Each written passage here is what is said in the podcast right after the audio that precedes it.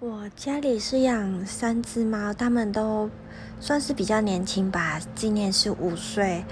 那我本来是会一直会跟宠物沟通，应该是说讲话吧，因为因为我觉得它们真的会听懂，只是要用时间去培养感情啊，嗯，还有训练它们听懂的话。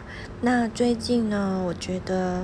他们是真的会听懂，他们不会接受命令，但是他们会听你讲话。那我很多时候都会简单的问你爱我吗？我爱你，这样。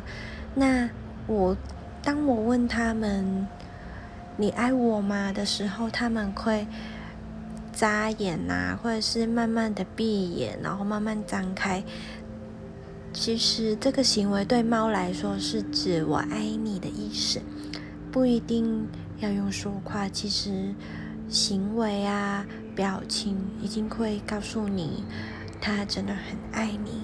那有时候你会也会学他们，就是对他们眨眼啊、闭眼这样，就是以同样的嗯频率去。